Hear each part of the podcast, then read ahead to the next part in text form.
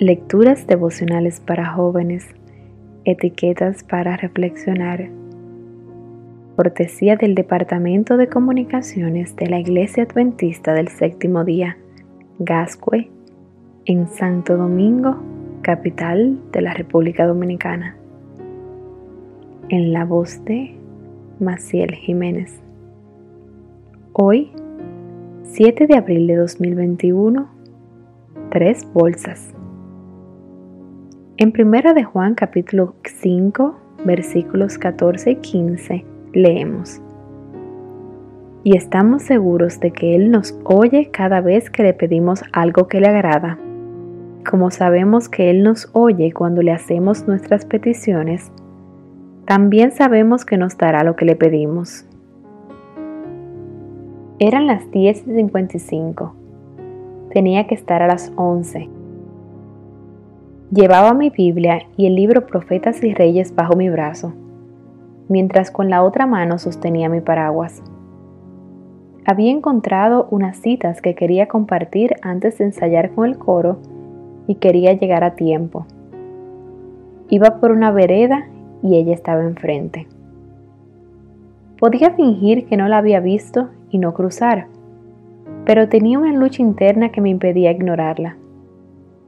Acababa de terminar mi culto y había orado pidiéndole a Dios que me ayudara a servirlo, que me ayudara a entregarme por completo a Él. Esa lucha, que duró un par de segundos, se libra miles de veces al día entre nuestro egoísmo y nuestra entrega. Hola, ¿quiere que le ayude con las bolsas? Le pregunté mientras la veía salir del supermercado. Caía una llovizna ligera y ella intentaba cargar tres pesadas bolsas. Justo estaba orando para que alguien me ayudara, respondió sorprendida. Cruzamos la calle, pasamos por la plaza y llegamos a su casita. Mientras caminaba, dijo, No sabes cuán agradecido estoy a Dios por responder a mi oración. Estoy tan desanimada estos días. Vivo sola tengo 85 años, soy viuda y no tengo hijos. Quiero que ores por mí. Tengo tantas luchas internas. ¿Tú también tienes luchas? Sonreí para mis adentros y pensé, si supiera. Oramos juntas, le agradecimos a Dios por ser tan claro con su amor y su providencia y leímos lo siguiente.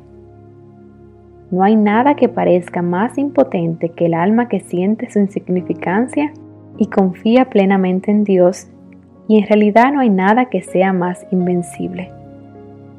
Nos abrazamos y nos despedimos. Llegué tarde al ensayo, pero no importaba. Sabía que había tomado la decisión correcta y llegué justo para escuchar. Su pueblo somos salvará a los que busquen al Señor. Ninguno de ellos dejará. Él los ampara con su amor. En el reloj de Dios las cosas suceden justo a tiempo. Él sabe todas las cosas. Entre ellas, sabe de nuestras luchas internas y si se lo permitimos, va a ganar la victoria siempre. Hoy no dudes al escuchar esa voz que te llama a ir en contra de tu egoísmo. Dios te recompensará grandemente.